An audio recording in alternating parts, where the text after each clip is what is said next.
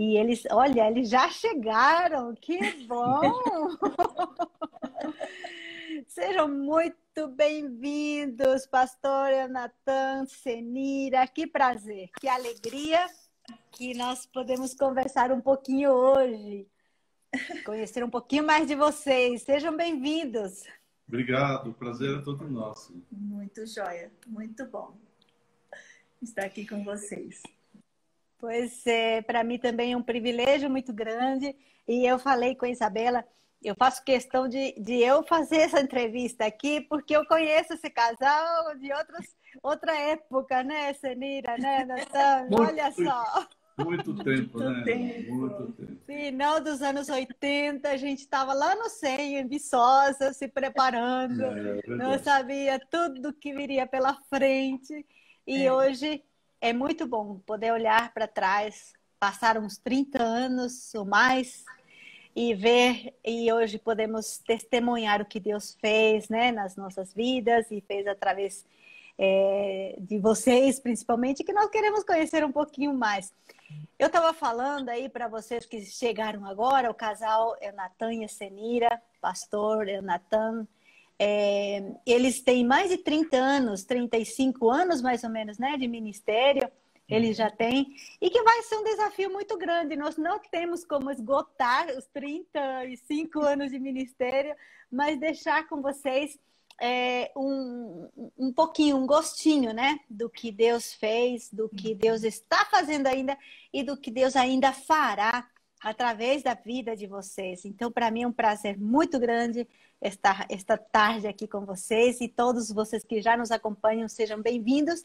E se puder, compartilhe o link, avise alguém também da sua igreja, conselho missionário, alguém que está na caminhada missionária ou alguém que possa ser um vocacionado para ser estimulado pelo testemunho deste casal maravilhoso que vamos conversar um pouquinho, né? Uhum. Que bom. Aquele também missionário na Bolívia já está aqui, seus filhos estão aqui. É um prazer é, conhecer um pouquinho mais também da, da sua família, viu, Natan, Senira? E nós queremos conhecer um pouquinho uh, esse início de vocês.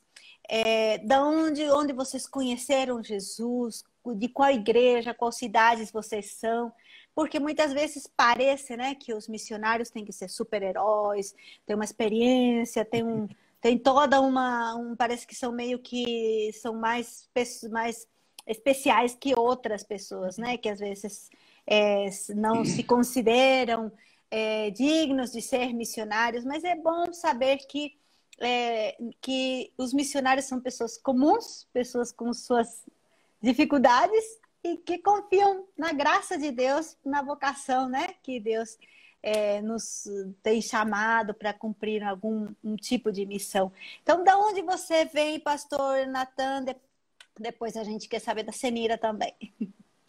Tá bom, gente. É uma alegria poder compartilhar com vocês. E como a Emma disse, é tudo pela graça e pela misericórdia de Deus. Não existe mérito na gente mesmo, porque é, se não for Deus atuando, a gente simplesmente perde tempo. E eu nasci lá no interior de Minas Gerais, sul de Minas.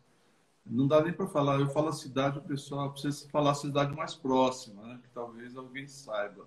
Eu nasci na fazenda do meu avô, meu avô tinha uma fazenda, e fui registrado na cidade de Jacuí, que fica entre São Sebastião do Paraíso e Passos, então aquela regiãozinha ali.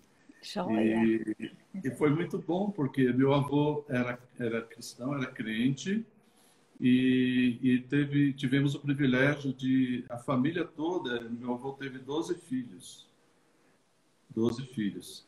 E passou um, um, um obreiro lá da Igreja Presbiteriana Independente, pregou o Evangelho, e meu avô construiu uma igreja na fazenda.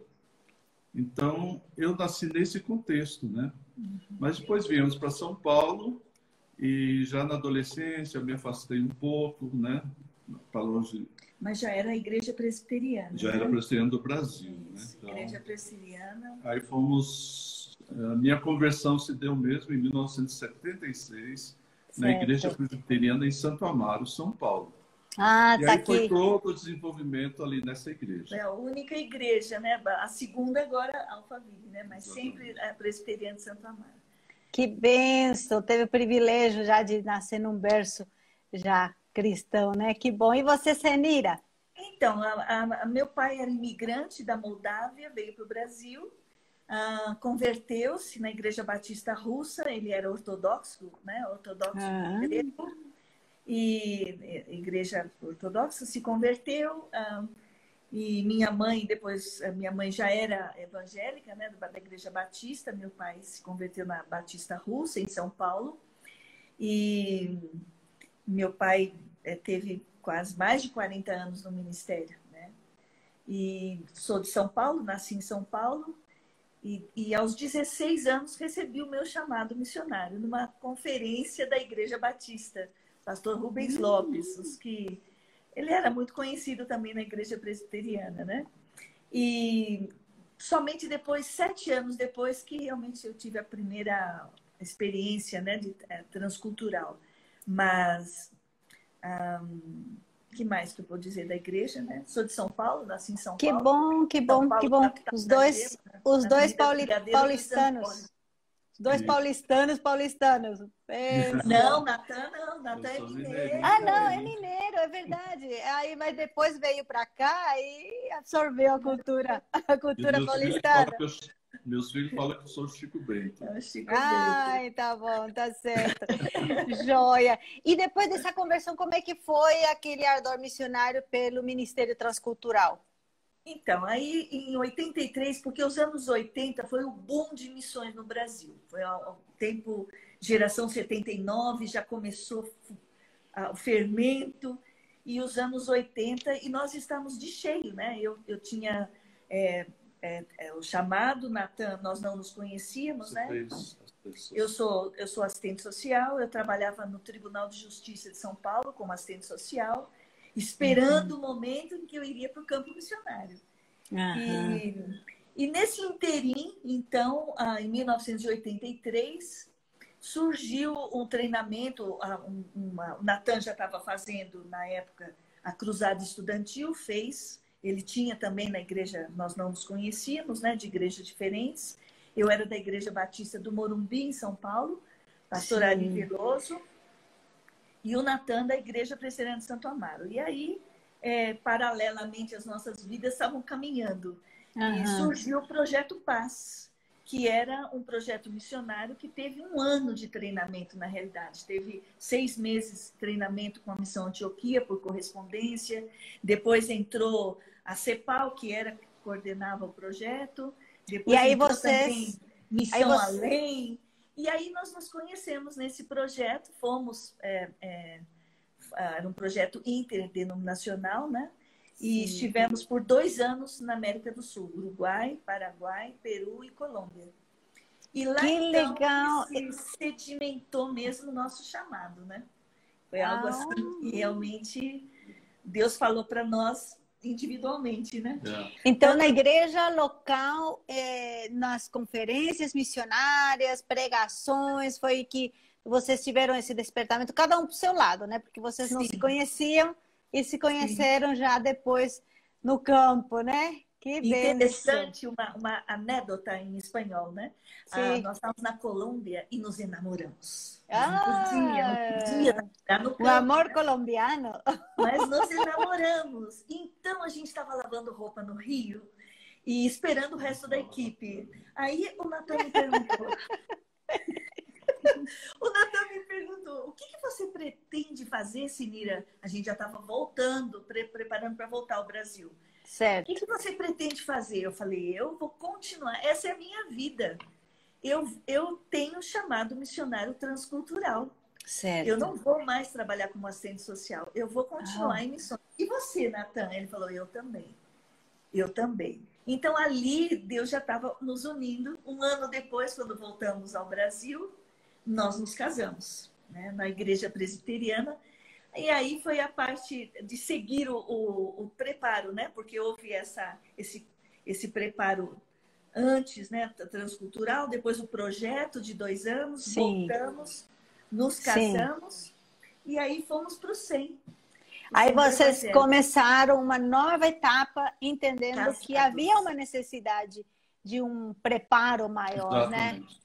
Claro. É porque o campo nos, nos revelou, nos fez sentir essa necessidade de mais preparo. Né? Sem né? dúvida. Então, foi onde a gente começou pelo preparo missionário, no SEM, no caso, que era na época a melhor escola missionária, é. creio que do Brasil. Né? É, e, e, eu tenho que eu tenho coincidentemente você estava lá. Aí eu tenho que ficou... confessar, eu tenho que confessar que foi a Senira que passou o trote do famoso professor para nós, ah. chegando com aquela pilha de livros falando que nós temos que ler todos esses livros e apresentar não sei quantos trabalhos. Então foi é, uma calorada nossa. assustados. Mas foi um tempo muito bom, né? Do nossa, preparo no 100. Foi então, bênção. Aí... Olha, vou fazer um parênteses, aproveitar isso, Senira e Natan, que o Johnny, pastor Johnny, nos deu uma, uma boa notícia hoje. Não sei se você quer dar ou eu que dou a notícia. Acho que vocês não estavam lá no nosso grupo aí. Não. Que no sábado agora vai ser organizada a Igreja Presbiteriana de Coimbra, onde oh, vocês. Que bênção! Sem olha, chorar, foi... sem chorar. Olha que coisa, olha, eu fico emocionadíssima, porque lá nasceu o nosso primeiro filho, Gabriel. Hum. Lá em Coimbra, nós ficamos responsáveis pela congregação quando fomos para o SEM. Foi. Então, nós morávamos em Coimbra. Eu lembro que uh, o Gabriel era recém-nascido e, e a gente fechou a porta da igreja e fomos embora. Quando chegamos, estava quase chegando em casa, falei, nossa, o Gabriel, o Gabriel. Ai, meu Deus. Não estava ainda acostumado com o filho, tá Tava certo. lá no cantinho, estava no, no, carrinho, dormindo, era recém-nascido, dormindo, tranquilo, aí pegamos. Que alegria. Mas, que bem. Que, que alegria. Coimbra é. marcou a nossa vida. Foi é a primeira igreja que, que foram, foi plantada e vocês trabalhando nessa plantação dessa igreja. Glória a Deus, né? Então tem muitas histórias com certeza do 100, mas depois vocês saíram e também o Natan teve outro treinamento, né, pastor? É, eu tive, então nós voltamos para São Paulo em, nove, em 89, quando terminamos o 100. E, eu fui desafiado a fazer o seminário, né, o JMC, pelo nosso pastor na época, e eu topei a parada. E aí ficamos mais quatro anos, né, nos preparando, eu me preparando no seminário, eu era seminarista da igreja também, e, e evangelista. Então, ah, nesse período, então, em 94, eu me formei. Mas antes, quando o Natan entrou no seminário, nasceu o nosso segundo filho, Gustavo. Ah, e depois, certo. quando ele estava terminando, quase terminando, nasceu o nosso terceiro filho, Guilherme. Joia. Tem três. Se tivesse três... mais preparo, a gente ia ter mais, mais Ainda bem que o preparo acabou. Vamos para o campo agora, né? Tá certo. É, a, a Márcia está levando. Desculpe, a Márcia, está, a Márcia está lembrando também, ela é dentista, também foi nossa colega no SEM, e ela trabalha como dentista lá também em Coimbra. Então, para aqueles que fizeram estágio e trabalharam, dedicaram suas vidas em Coimbra, está sendo um, um tema, época de festa, né? Glória a Deus. Que bom. É, eu só queria lembrar que eu saí da Igreja Batista, logicamente, né? O meu querido pastor. o meu querido pastor Ari Veloso, na época, hoje ele está, já está na glória. Sim. Ele nos chamou e me aconselhou, falou: Sinira, você tem que seguir o seu marido. Amém. Ele é seminarista, você é missionária, eu era missionária da igreja, né? Mas certo. você precisa seguir o seu marido. Vá para a igreja presbiteriana. Salve a decisão. Então, oh, que então... bênção. Joia. E depois desse tempo de preparo, aí vocês tiveram uma trajetória também em outros países, né? Exatamente. Aí terminamos, né? Eu, eu fui por um período, quando eu estava estudando, trabalhei na casa editora com o reverendo Cláudio Marra e ali tinha a, a, o escritório da JME na época. Né? Antiga JME. Junta de Missões Estrangeiras. Que a Nicinha estava Nicinha, né? Tudo. Então nós e aí sentimos de conversar com a, com a JME e existia uma necessidade muito emergente na Espanha Então, uma igreja teve um, um, alguns problemas, uma série de problemas, então nós fomos desafiados a ir para a Espanha. E nós aceitamos o desafio, Deus nos orientou e ficamos certo. 12 anos na Espanha, né? trabalhando lá e restaurando e, e, levantando igrejas. Posteriormente, nós fomos também para trabalhar nos Estados Unidos, onde nós ficamos quatro anos trabalhando com imigrantes latinos. Uhum. Então, existia uma necessidade muito grande, e existe ainda, né? Uh, trabalho entre os latinos. Nós ficamos um ano lá, uh, uh, quatro anos lá. Depois fomos para Portugal também, em 2013, ficamos um ano. E então, em 2011, nós retornamos para o Brasil. Né? Então, essa foi a nossa trajetória é, de trabalho nesse período. E foi tremendo, porque nós fomos para o campo missionário com os três filhos bem pequenos. O nosso mais novinho tinha um ano e o mais velho ia fazer seis anos. Sim. Então foi uma aventura, um desafio tremendo. que nós repetiríamos tudo de novo. Ah, sem dúvida. Foram foram anos preciosos, preciosos.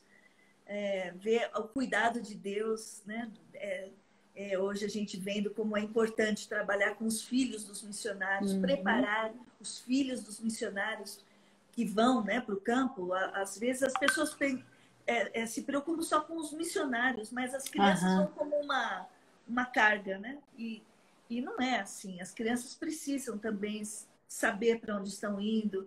E eu lembro que o meu filho mais velho perguntou assim na época: Mamãe, nós vamos. E a gente não sabia nada sobre isso, de cuidado de filhos de missionários, nada. E, mas eu mostrava músicas em espanhol, mostrava onde a gente. figuras, como as pessoas falam, né? Sim. E aí o meu filho mais velho perguntou: Nós vamos morar debaixo da ponte? E eu falei para ele: Filhinho, como? A gente já morou alguma vez aqui embaixo da ponte? Não, mamãe, a nossa casa é tão gostosa. É. Deus preparado uma casa gostosa. Por que, que você não faz um desenho de uma casa? Onde você quer morar lá?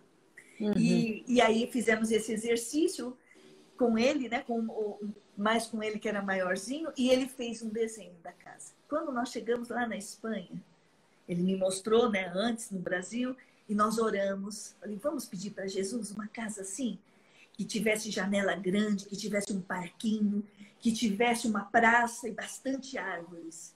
Vamos. E eu tremi por dentro. Falei, meu pai, hum. Senhor, Senhor.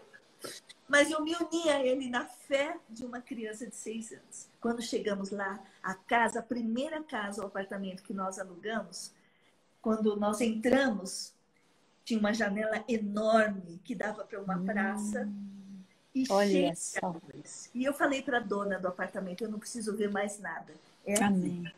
Que bênção! Então, detalhes, né? Detalhes Sim. que Deus cuidado cuida de Deus. do cuidado de Deus. Isso é muito importante, entender que a família missionária não é só o casal, mas uhum. está junto com os filhos, até eles crescerem e tomarem também seus novos seus caminhos, né? Exatamente. E esse e retorno entra... ao Brasil, como é que foi? Teve esse choque, choque reverso, choque cultural de vocês quando vocês chegaram? Mas que como como é que é. foi? Ah, nós chegamos em 2011. Oh, a Glaucia falou igreja... que lembra, Glaucia falou que lembra dessa história. Ela que você deve ter contado. amiga querida. Que joia, amiga. ótimo. E que a bom. Tati Borovic, que também acho que está aí, ela também lembra, porque ela certo. foi uma das que nos recebeu quando a gente voltou em 2011. Ai, Nós fomos acolhidos, tinha uma igreja muito amada que nos Sim. recebeu. E em 2011 nós então ficamos por sete anos no Brasil. Ah, e essa, okay. esse retorno, depois de 16, quase 17 anos fora, era para que os nossos filhos pudessem estudar. Eles já estavam Sim. em idade de, de, universidade.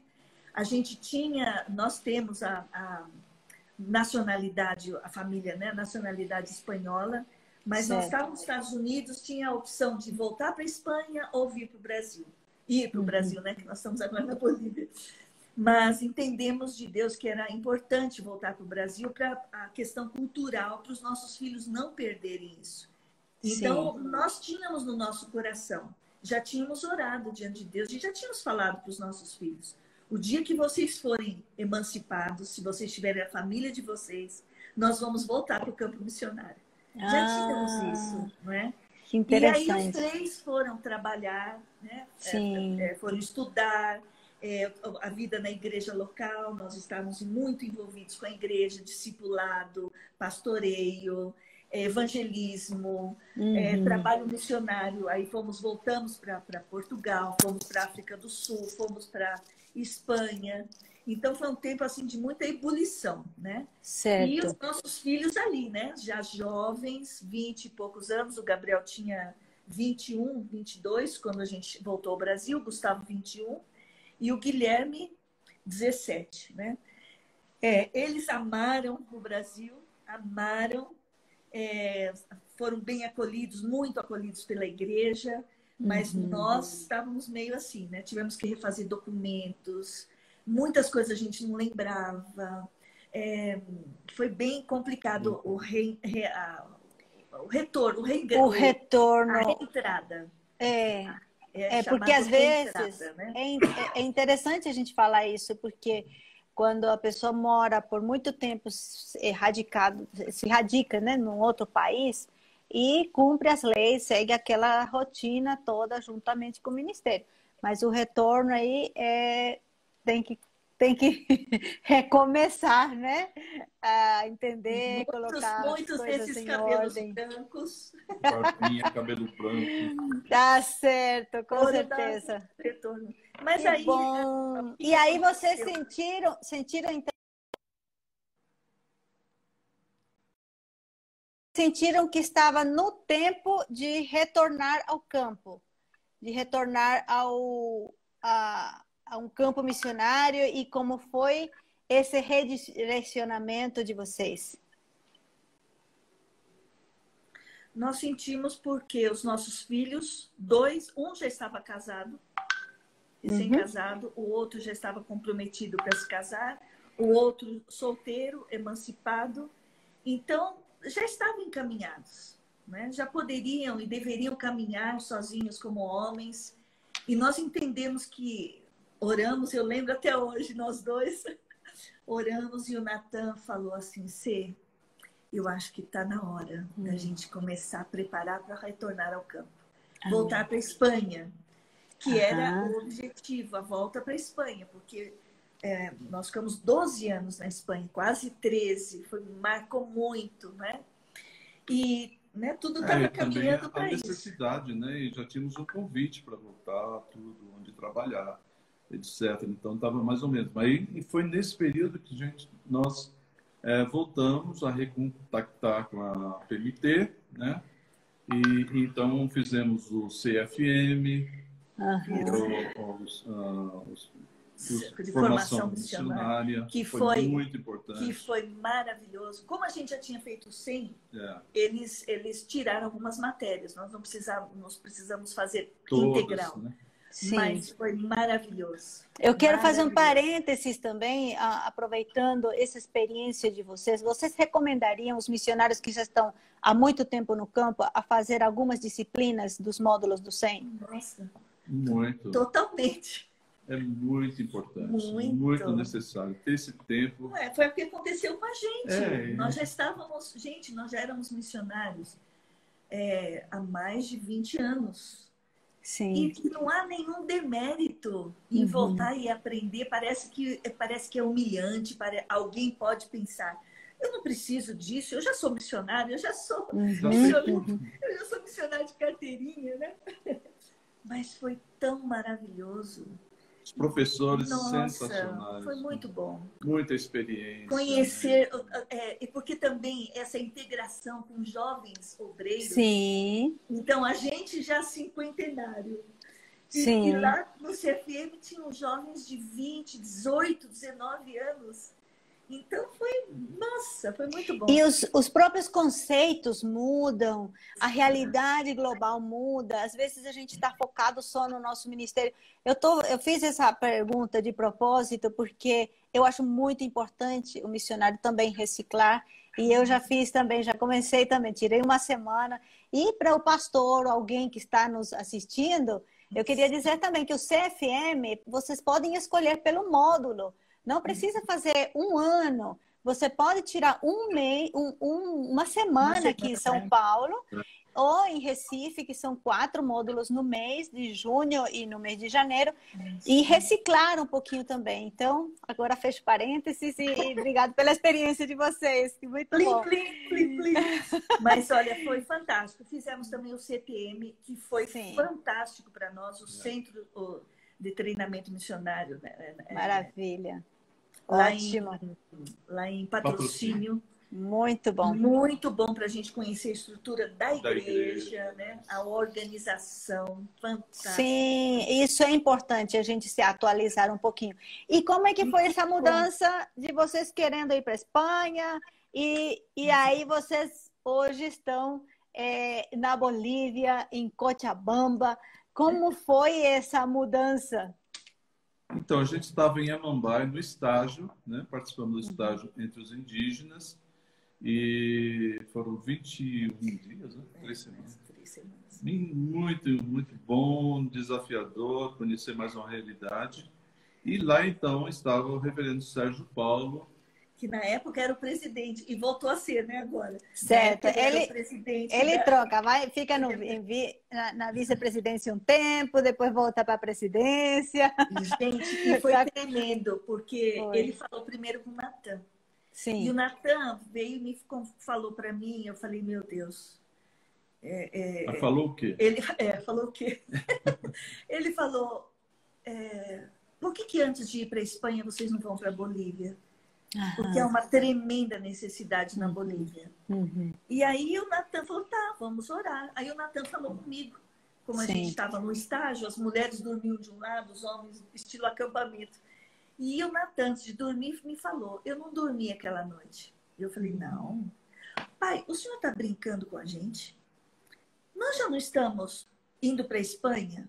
A igreja já está sabendo, a igreja está nos apoiando, Sim. o sustento está sendo levantado, tudo está tá caminhando para a Espanha e agora vem Bolívia. Eu nunca falei com boliviano, eu não gosto do povo. Não, não é que eu não gosto, eu não. não para mim, Bolívia não significa nada. E aí fiquei mal, porque eu senti no meu interior Deus falando: Bolívia significa muito para mim. Aí eu falei, o senhor está vendo como eu sou feia, pai? O senhor está vendo o meu coração que horrível? Nem amar o que o senhor ama, eu sou capaz. Uhum. Por que, que a gente tem que ir para Bolívia? Por que nós? Por uhum. quê? E Deus falou, entendi no meu interior, porque ninguém quer ir para Bolívia. Uhum. Ai, aí, aí terminei de não querer dormir, porque só chorava e só orava. Falei, mas eu quero ir para Bolívia, pai se isso está no teu coração para nós, se, se Bolívia está no teu coração, eu quero que está no teu coração. Uhum. Aí esperei o Natan acordar, eu lá na porta, Natan, olha, pode contar comigo na sua equipe. Eu vou Amém. com você para Bolívia. E realmente foi algo muito especial. E aí nós fomos juntos falar com o pastor Sérgio Paulo na manhã seguinte. Sim. E eu fiz a pergunta ao pastor Sérgio Paulo, pastor, por que demoraram tanto em enviar obreiros? Porque a igreja na Bolívia estava fechada há mais de cinco anos. E eu perguntei para ele isso: por que demoraram tanto em enviar obreiros? Mais de cinco anos a igreja fechada. Ele uhum. falou, irmã, por uma simples razão: uhum. ninguém quer ir para a Bolívia. Olha. Aquilo que Deus tinha falado ao meu coração de madrugada foi aquela resposta que o pastor Sérgio Paulo falou. Sim. E nós, então, o Natan falou, pastor, pode contar conosco. Nós vamos. Amém. Entendemos que foi um chamado macedônico, né? Uhum. Passa a Bolívia e ajuda-nos. E entendemos que era tempo de Deus para nós deixarmos o sonho, o propósito de Espanha ali do lado e atendermos a esse chamado macedônico. Exatamente. Olha, isso é muito importante. Se tem algum candidato, vocacionado, pastor, alguém que quer ser missionário, é importante a gente estar aberto para ser direcionados pelo Senhor. Porque às vezes nosso coração está inclinado a alguma coisa uhum. e nós não vemos os planos e os propósitos de Deus. Uhum. Mas quando a gente se quebra diante de Deus, Então, Deus pode estar direcionando né, o nosso ministério e nos dar alegrias, nos dar bênçãos, nos abençoar. E agora nós vamos falar um pouquinho dessa etapa, né? Desde 2000, desde é, 2018, você chegando lá na Bolívia. Como é que foi essa, esse tempo? Como está sendo? Olha, Emma, foi, foi e é, e continua sendo um grande desafio. Sim. Então, o primeiro desafio mais difícil foi o familiar, porque nós estávamos acostumados, principalmente estar fora do, do Brasil, juntos e, os com os nossos filhos, né? E, e, de repente nós saímos sem os nossos filhos, vimos uhum. para cá e o Gui recém-casado, ah, então, é, mas já ia começar a fazer o seminário, que é o nosso filho menor. Sim. O Gabriel se casou também justo no período, né? Então, isso foi muito difícil, especialmente para a Sinira, né? Ela pode falar um pouquinho sobre isso. É, foi bem duro porque uh, nós sempre fomos muito unidos, nós somos nossos filhos, como uma pinha, se diz em espanhol, na pinha. Um... Ó, oh, em português, vou falar em português não é muito romântico um abacaxi. Né? Ah, mas ah, como uma galinha clueca, como uma galinha choca. É.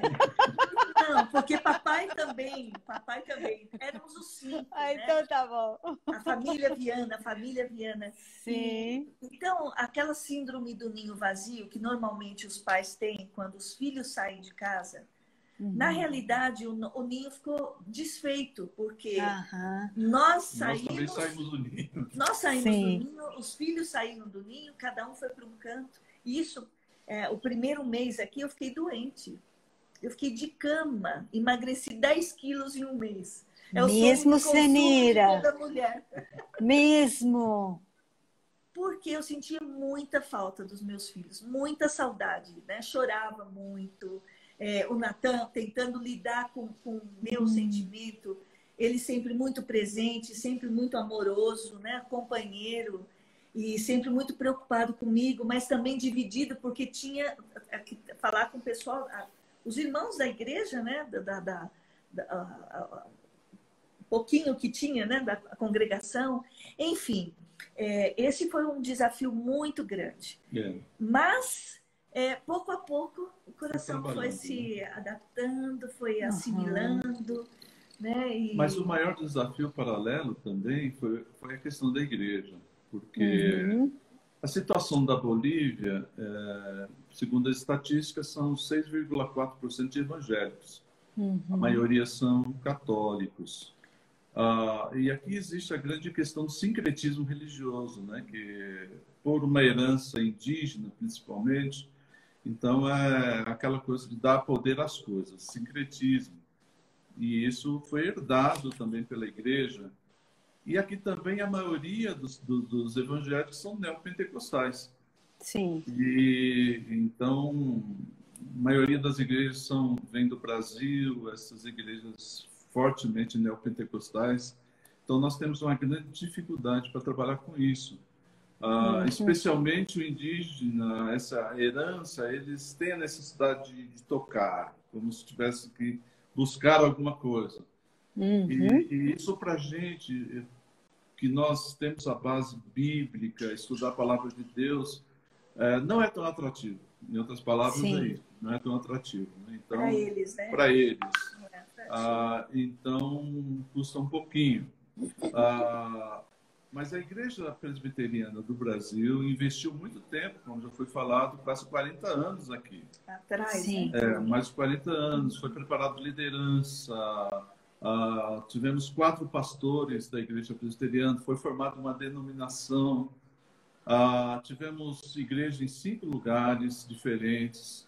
Tivemos uhum. igrejas em, é, com sede própria em Santa Cruz, ah, tinha a igreja aqui, temos a igreja em Criapoli, que fica a 13 quilômetros aqui de onde nós estamos, em Cochabamba, que é um templo e um, um, um apartamento pastoral. Né? Certo. Ah, só que uh, com a saída dos missionários brasileiros da APMT, ficou um vácuo, ficou um vazio.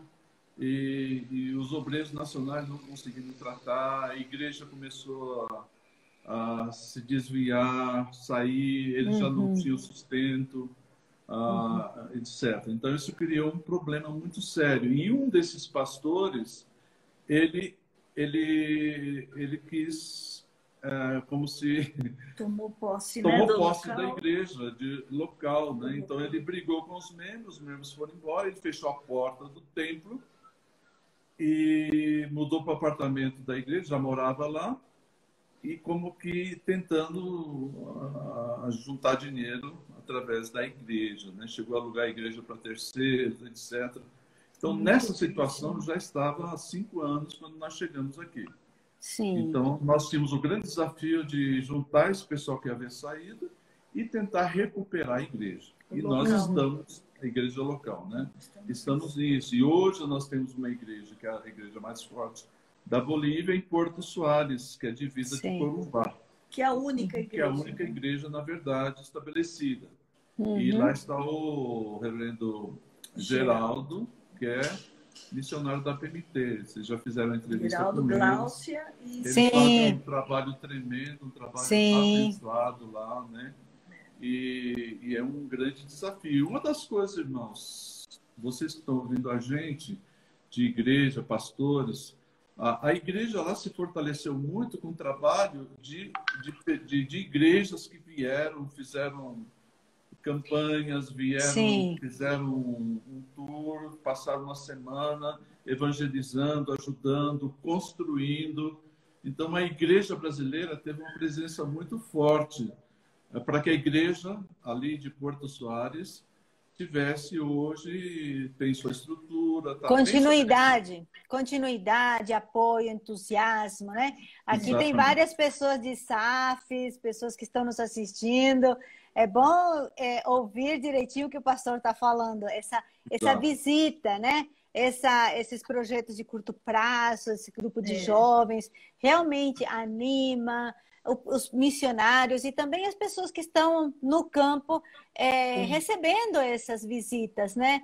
E... Lembrando de SAF, a SAF de a Sinodal de SAF de Niterói, é, há, há, muitos anos atrás, veio aqui para Cochabamba para estabelecer o trabalho feminino. Sim. E, e, elas estão, nós estamos em contato com as irmãs ali da Sinodal da, da de Niterói, para que elas voltem agora, estando nós aqui nessa, nessa retomada Isso. desse trabalho, não é? E há muitas irmãs de SAF, a, a Sinodal ali de Central de Brasília. Central de Brasília também, irmãs preciosas. Nos adotaram nos mesmo adotaram em oração. como filhos, né? Que bênção! Que... De, de, de Boa Viagem, né? Onde está aqui o Marina, também tem um grupo de mulheres que são de várias igrejas ali da região de Recife e também estão comprometidas em estar orando por nós aqui.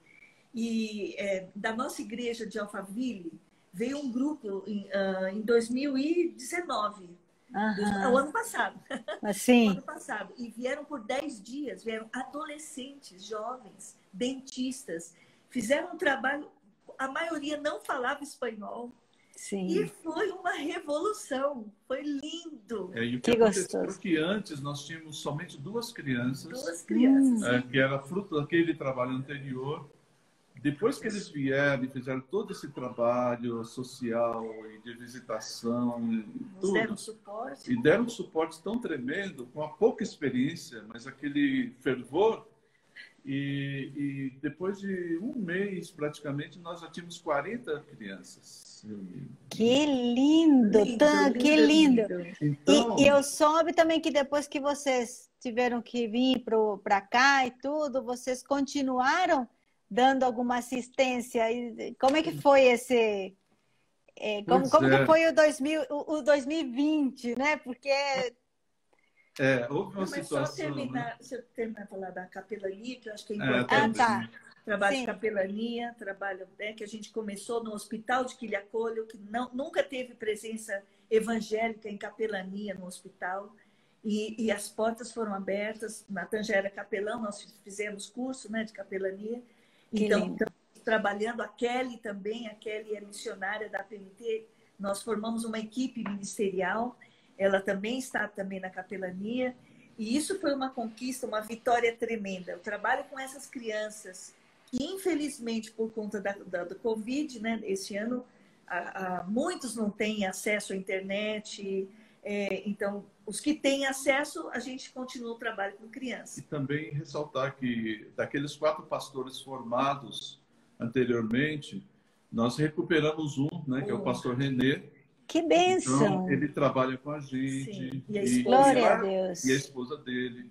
Então, que principalmente benção. lá em Criatório, a, a, maioria são indígenas, 99, acho que 0,9% são descendentes indígenas. E quechua, e, né? a, e a grande maioria, as pessoas de maiores de 40 anos, falam quechua. Uhum. Então, o pastor René fala quechua, então ele é um suporte muito que bom. bom. E agora nós temos o sonho de continuar esse trabalho com as crianças lá, e o pastor Renê está lá e nós começamos um trabalho aqui em Cochabamba, onde nós moramos. E já que temos benção. um grupinho já começando aqui. já. De estudo bíblico, de né, estudo aqui bíblico. em Cochabamba. Mas você estava falando, a gente está lutando contra o relógio, porque daqui 15 minutos está terminando a nossa live. É verdade, é verdade, a gente sabe. Mas aí, como é que foi esse 2020 para vocês? Então, aí que foi a, a, questão do Covid, né? Nós viemos por um mês, viemos no final de em, em dezembro, e a gente Sim. veio, pra, foi para o Brasil para tratar a saúde, fazer um check-up e para ter férias. Então a gente ia Sim. passar uns 40 dias, 45 dias. O Natan também estava fazendo tratamento dos dentes e tal. Bem, enfim, desses 45 dias nós ficamos 11 meses. E do check-up resultou que eu precisei fazer três cirurgias. O Natan, uma. Tratamento Bem, dentário. Sim. Depois, quando estávamos já com tudo certinho, fomos para o Oasis, que é outro momento especial as fronteiras fechadas, né? Não, vocês não puderam claro, retornar. Nós não uhum. podíamos voltar. E estávamos, não tínhamos onde ficar. Sim. E aí ficamos no apartamento que a, a igreja presbiteriana tem um apartamento para missionários, que a CNT administra. Sim. Só que cada missionário pode ficar no máximo 15 dias, porque são muito, muitos missionários. Certo. E nós acabamos ficando muitos meses Sim. Porque, claro, não vinha ninguém para o Brasil, não havia movimentação, então nós, enquanto podíamos, íamos ficando ali.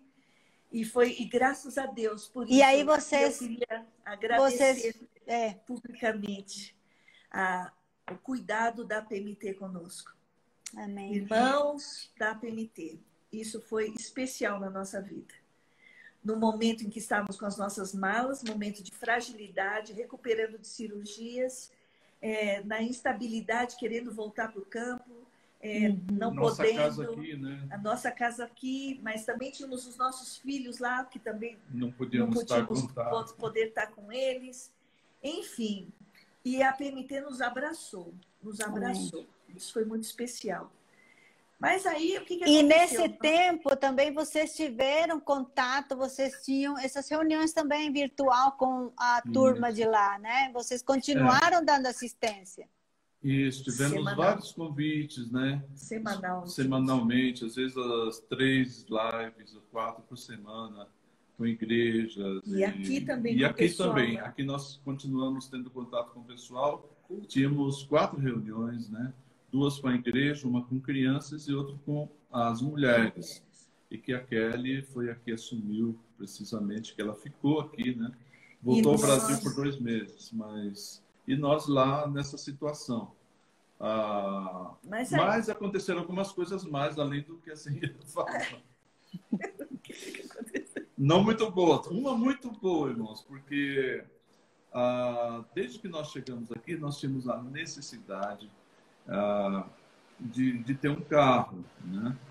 Porque sem carro aqui é uma situação bastante complicada. Né? Então, Sim. pode ir, pode vir, mas limita muito. E como a igreja está a 13 quilômetros, nós tínhamos algumas dificuldades.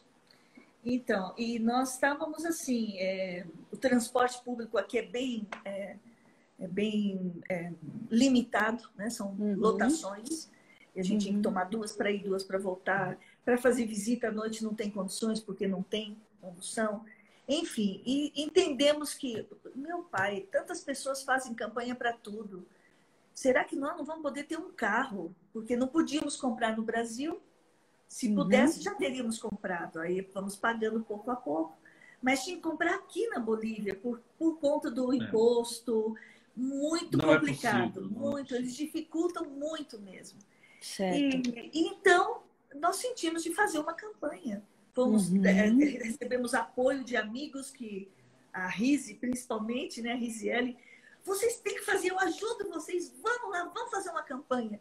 Vocês vão voltar e vão voltar com, com, com recurso para comprar um carro. E assim foi. Nós começamos a, a campanha do carro dia 10 de agosto. Uhum. Terminamos no dia 10 de novembro. Alcançamos o valor que nós já havíamos estipulado para comprar um carro usado aqui, razoavelmente bom, para que a gente possa eh, dinamizar muito mais o ministério, né? É. E aqui também tem outra situação, irmãos, eu deixo um parênteses. Ainda há missionários que não têm carro. E carro não é luxo, carro é necessidade no campo. Eu não digo nenhum lugar, no mundo inteiro é necessidade. Quando uhum. nós estivemos nos, nos Estados Unidos, né? Lá, sem carro, no lugar onde nós estávamos, era impossível, não tinha ônibus. Certo. Estávamos em Atlanta, então era muito importante. Não é luxo, não é luxo. Uhum. Essa mentalidade de que missionário é, tem que ser do básico do básico, isso, isso, isso é surreal. Isso nós não, não podemos ter essa mentalidade. Uhum. A, nós precisamos ter a mentalidade como igreja de que Quanto mais ferramentas os obreiros têm no campo, muito mais rápido e eficazes eles vão ser. E Amém. isso é o carro. E, então, nós vamos poder. É, queria deixar esse desafio.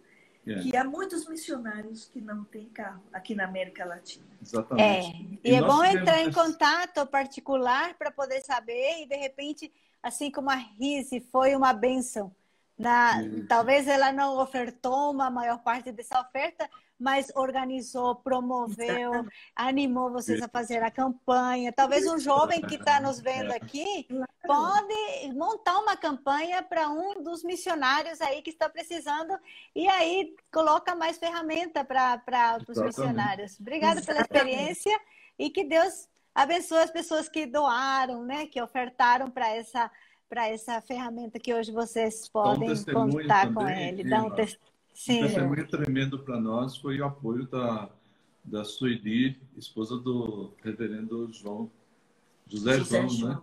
Ela, ela, mobilizou mais tanta gente, tanta ah, gente. Muitas pessoas para ofertar. Para ofertar. Então foi assim. E ela deu uma oferta dela, ela falou: essa, essa aqui é uma oferta minha e do pastor José João para você. Ai, que benção, que uma benção. póstuma receber. É, que benção. Então, Ela... recebemos também uma oferta de 50 reais da Tatia, e ela foi receber no banco a aposentadoria dela de um salário mínimo. Olha e ela falou: Eu não posso mais do que 50 reais, uhum. mas eu faço questão de participar da compra desse carro. Então, irmãos, isso é, é muito lindo. É motivador, Bom, motivador, graças a, a Deus. coisa que eu gostaria assim, de, de colocar Bom, também... E a coisa ruim foi que nós pegamos o Covid no pois Brasil. É. Então... Eu acompanhei, eu acompanhei, feliz, feliz da vida, estamos voltando amanhã, Na véspera, vou, tudo véspera. certo. E as aí... Malas, as malas fechadas, passagem Sim. comprada, a gente tinha que fazer 72 horas, né, o, o PCR, para poder embarcar, porque isso é exigência certo. da companhia aérea. Na quarta, a gente viajava na quinta de manhã, na quarta-feira à tarde saiu o resultado do teste positivo. Foi, nós perdemos o chão. Perdemos Mais um baque. Aí Natan teve que, que cancelar a passagem e nós ficamos mais um mês quase, né? Praticamente que isso foi dia 26 de outubro.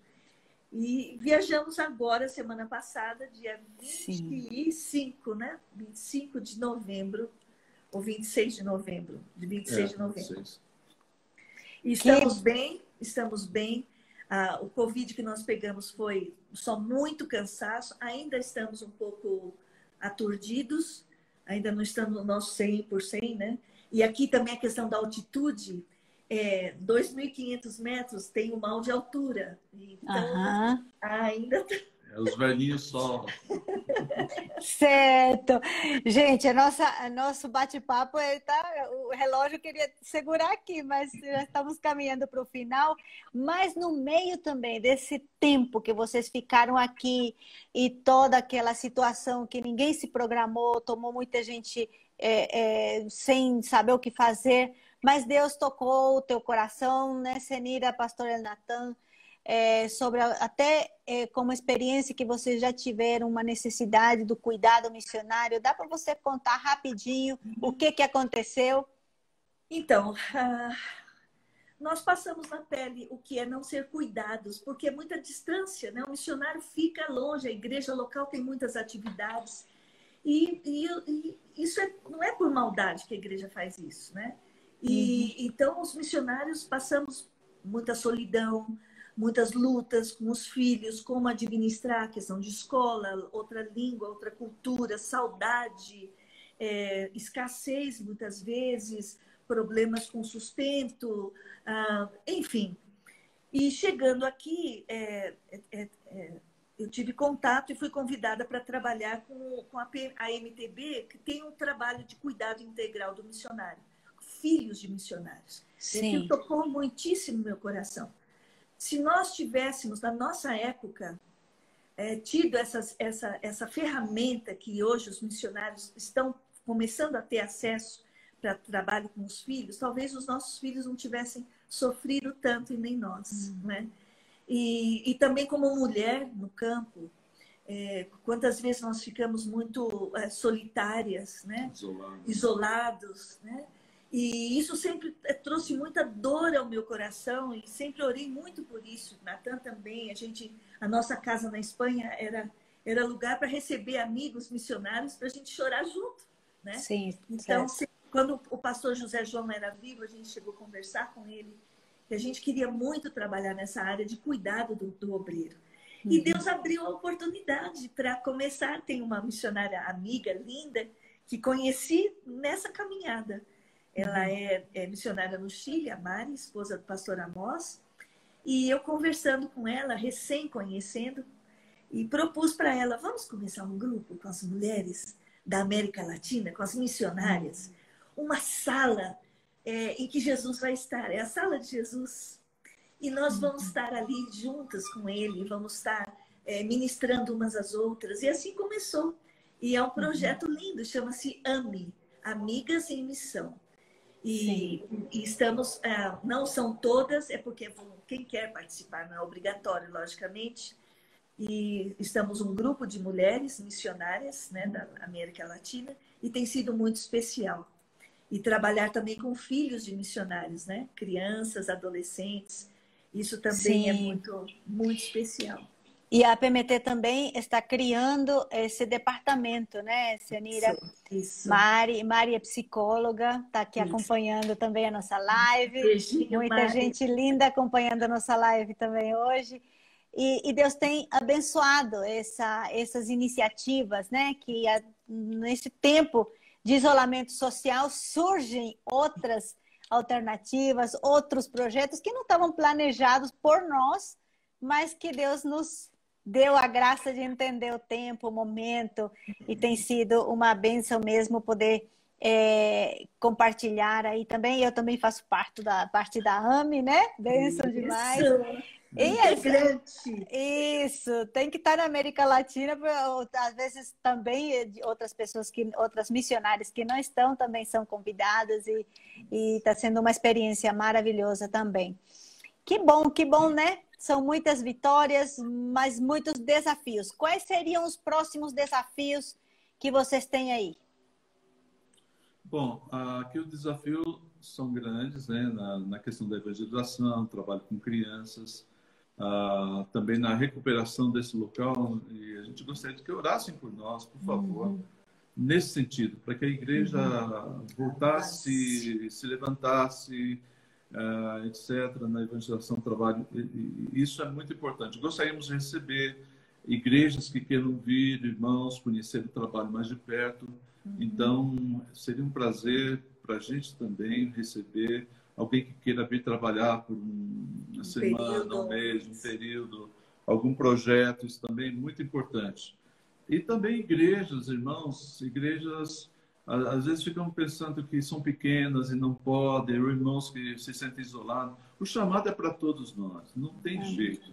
O chamado é para a igreja. Não, o chamado não é para os missionários, não é o Natan uhum. não é Ema e, Cornete. Não, o chamado é da igreja. Nós temos esse dom eh, de Deus, mas outros têm o dom de ofertar, o dom da intercessão. Então, fazemos um, um, uma equipe poderosa para poder levar o evangelho. Não podemos nos isolar. E por falar, por falar em, em oferta, ofertar, é uma ótima maneira de participar. Porque às vezes você não pode fisicamente, como nós que uhum. estamos doando a nossa vida. Os nossos filhos, nossas netas, nossas noras estão lá no Brasil. E nós estamos aqui. Estamos dando a nossa vida. Mas uhum. você talvez não tenha esse chamado de Deus, mas Deus tem te dado recursos financeiros.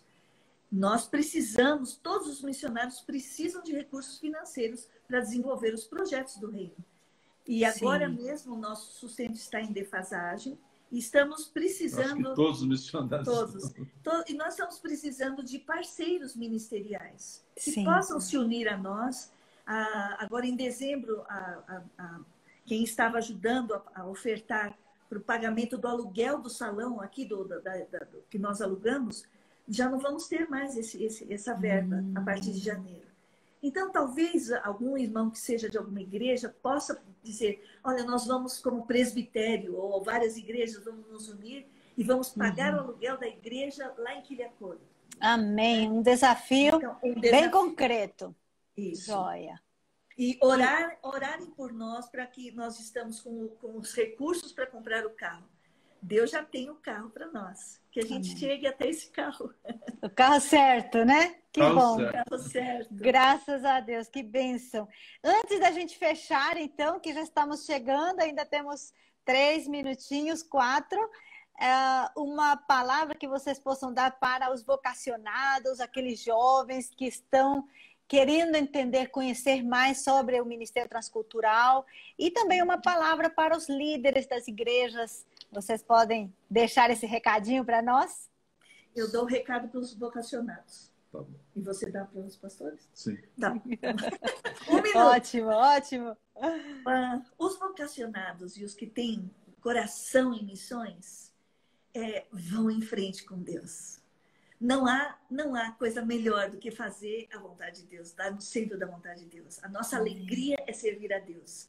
Sim. Eu jamais me arrependi de ter naquele dia me, a, a, deixado de ser ou deixado de exercer a profissão de assistente social no Tribunal de Justiça de São Paulo. Uhum, uhum. Abrir mão. Mas os conceitos do serviço social eu tenho levado por, por onde estou, como conselheira, como discipuladora, como visitadora. Né? Então, você, como um profissional, não deixe de fazer uma faculdade, de se formar, de se graduar, se prepare. Não pense que o reino de Deus precisa ser só pastor e missionário.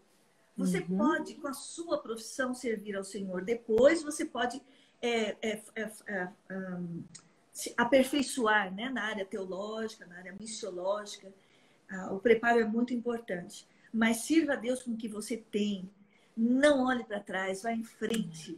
Uhum. É, é, se, se pode deixar, se eu posso deixar o meu sorriso como uma marca, se o meu sorriso pudesse expressar a alegria do meu coração em servir ao Senhor. É isso que eu gostaria de deixar para os vocacionados. Vale a pena estar associado ao Senhor. Amém. Obrigada, Seneira. Tá bom. E, e, a igreja, irmãos, só vai fechar o um negócio aqui já que uh, nós sejamos a igreja chamada para a volta, a esperança da volta do nosso Senhor Jesus Cristo. Nós somos o povo do reino de Deus e esperamos a volta do Senhor do reino. E para que isso aconteça, o evangelho do reino tem que ser pregado em todas as nações, conforme Mateus 24, 14. E então virá o fim. Deus nos chama, nos chama para ser membros de igreja, nos chama para ser cidadãos do reino, com essa expectativa e com essa esperança da volta do nosso Senhor Jesus Cristo. Então, todos fazemos parte desse propósito. Quem não tem esse propósito, irmãos, pode ser uma instituição religiosa, mas não cidadãos do reino. Amém. Muito obrigada. Foi bênção demais conhecer um pouquinho mais de vocês. Aí muita gente mandando abraço, dizendo que Abraço ama vocês. O Rangel Raquel, está no. Rangel está no CTM, Centro de Treinamento Missionário em Recife. Manda um abraço para a turminha que está se preparando para as missões e recomenda assistir esta e outras lives, né? Deus abençoe muito vocês, o ministério de vocês na, na Bolívia, que sejam Obrigado. realmente um- um- uma bênção para esse povo. Amém. E aqui a Gláucia também, que está na, em Porto Soares também, eu vi que a participação dela, um abraço para Edmar todo na mundo. Índia. É, Edmar, outras Obrigada missionárias, todos vocês, bênção demais. A Corombique, Tati, a Rutinha, nossos filhos, a Nilce. Joia. Bênção demais. Deus abençoe vocês, muitos Deus, sucessos, abraço Obrigado, e que a Você é bênção de. Deus esteja com vocês. Um abraço. Tchau, Um tchau. beijo grande. Tchau, linda. Obrigada. Tchau. Obrigada a todos os que estiveram nos acompanhando. É, Obrigada obrigado, mesmo. viu? Os nossos alegria. filhotes, o Gui, o Lindo, Gato, lindo. os- Tchau, lindos. Todos Tchau, vocês. gente. Tchau. Obrigada, Emma. Tchau, linda.